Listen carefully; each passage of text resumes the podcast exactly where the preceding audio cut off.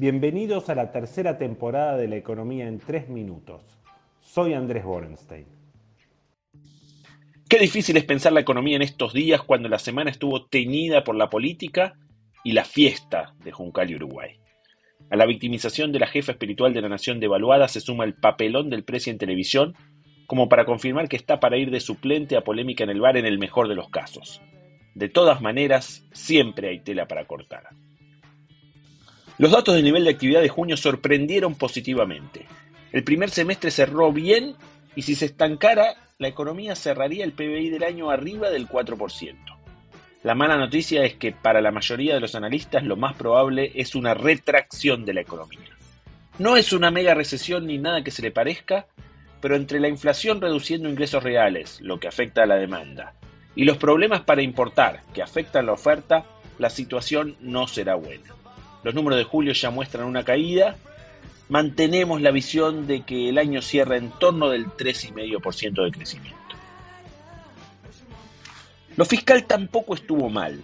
El déficit de caja bien contabilizado fue de 75 mil millones de pesos, un número mejor que julio pasado. Fue la primera caída en varios meses del gasto primario en términos reales. Algo de esto es alquimia, ya que Batakis había pisado la caja y sabemos que hay aumento de deuda flotante es decir, gastos de vengados no pagados. Pero no estuvo mal. En donde tenemos el pescado sin vender es en la cuestión cambiaria. Los datos de julio fueron muy flojos en materia comercial. También fueron malas las estadísticas que entregó el Banco Central el viernes sobre los flujos de caja en el mercado de dólares. El gobierno no le encuentra la vuelta a las alternativas para volver a sumar reservas al Banco Central. Ya pasó casi un mes. Esto quiere decir que si hubiera una solución fácil, ya la hubiesen encontrado. El desdoblamiento cambiario tradicional, es decir, un tipo de cambio comercial y otro financiero, no incentivaría a los exportadores a liquidar. Entonces están buscando alternativas sui generis. La restricción que parece pesar sobre Masita es que no puede hacer un salto devaluatorio.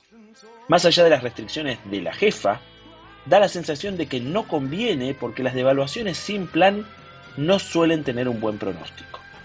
El problema es que a este nivel de reservas, equivalente a cuatro días de importaciones, no hacer nada te lleva a la fatídica devaluación. Cuando el argentino promedio te pregunta ¿cuándo explota? En realidad se está refiriendo a ¿cuándo se devalúa? Mientras se siguen pensando soluciones cambiarias, el gobierno le dio una vuelta de tuerca al cepo. Ahora restringe el número de personas que pueden comprar 200 dólares por mes a los que no reciben subsidios como si las bases de datos del Banco Central tuvieran esa información, y también le cortan las piernas al whisky y otros bienes suntuarios. Chirolas que dan dos señales. Una de justicia porque no tiene lógica que falten zapatillas y neumáticos, pero se puede importar aviones. Y otra de desesperación. Cada vez que se publican nuevas restricciones, la sensación de país anormal aumenta.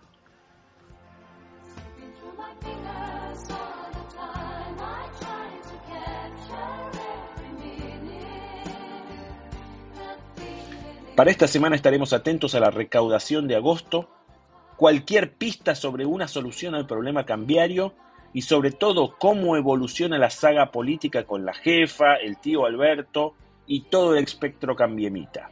Se avecinan unas lindas discusiones económicas en el Congreso y el clima político será un insumo clave. Hasta la semana que viene.